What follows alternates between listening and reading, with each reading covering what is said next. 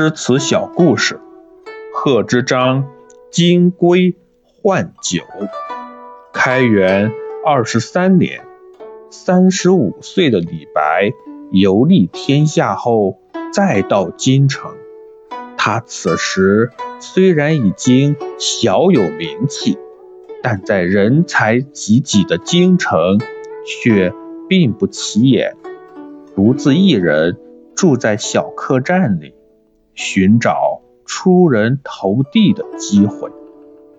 此时的贺知章已经八十多岁了，在朝廷里担任重要的职务，很受玄宗皇帝的器重。贺知章是知道李白的，并且早就读过李白的诗，十分欣赏。听说李白来了，也顾不上什么长幼之序，什么官威，自己一路小跑来到客栈，非要见见李白。李白对于贺知章的到来，自然是惊喜加意外，慌忙拿出自己早就准备好的一篇诗作，恭恭敬敬的。请这位诗坛前辈过目指导。这是一篇《蜀道难》，是李白游历天下时的作品。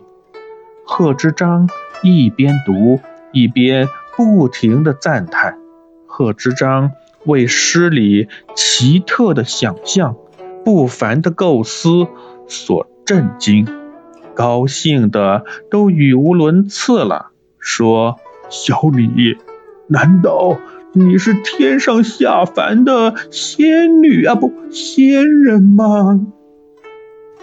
时逢知己，两人相见恨晚，还说啥呀？喝两杯吧。两人来到一个小酒馆，愉快的喝酒吟诗，不知不觉夜已经很深了。两人却没有一点倦意，可小酒馆的老板却熬不住了。两位，那个真对不住，小店儿得打烊了，您二位明天再来。贺知章、李白这时才发现，整个小酒馆只剩下他们这一桌了。两人相视大笑，原来不知不觉过这么久了。贺老，谢谢您来看我，这顿酒我请。那哪成？我是老大哥，你远道而来，我请。您是前辈，我请。哎哎哎，还是我请。两人赶紧去摸口袋。却又同时停了下来，很尴尬。贺知章忘了带钱，李白忘了自己根本没钱。酒馆的老板看到这一老一少的举动，完全明白了，这俩人没钱呢，是来吃霸王餐的吧？老板脸上虽然微笑。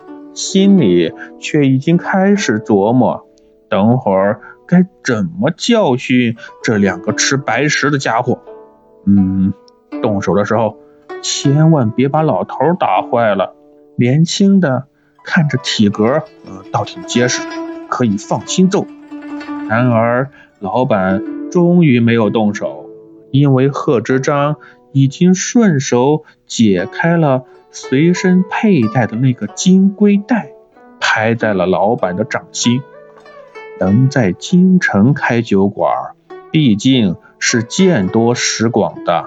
老板知道，这金龟带只有三品以上的官员才有资格佩戴，那是一种地位的象征。这么贵重的东西，别说一顿酒钱了，包月都够了。老板想到这儿，不由得脸上乐开了花。李白紧张起来，连忙阻拦：“丢失金龟带，要是被皇帝知道，恐怕得治罪。但贺知章豁达率性，他哈哈大笑说：“这不算什么。今天我们一老一小有缘，这酒啊，喝的真痛快。区区一个金龟袋，何足挂齿啊！”李白是诗仙，而贺知章人称诗狂。虽然年龄上两人相差了四十二岁，而且贺知章已经名震诗坛，李白还只是个小有名气的后辈。但共同的志趣爱好、秉性气质，打破了年龄的差异、地位的界限，他们。已经成为了忘年交。由于贺知章的推荐，玄宗皇帝看了李白的诗篇，对其十分欣赏。不久，便召李白进宫，封为供奉翰林，常随左右。李白谪仙人的名号也传遍了天下。小朋友们。我们一起来读一读贺知章的一首诗吧，《回乡偶书》贺知章。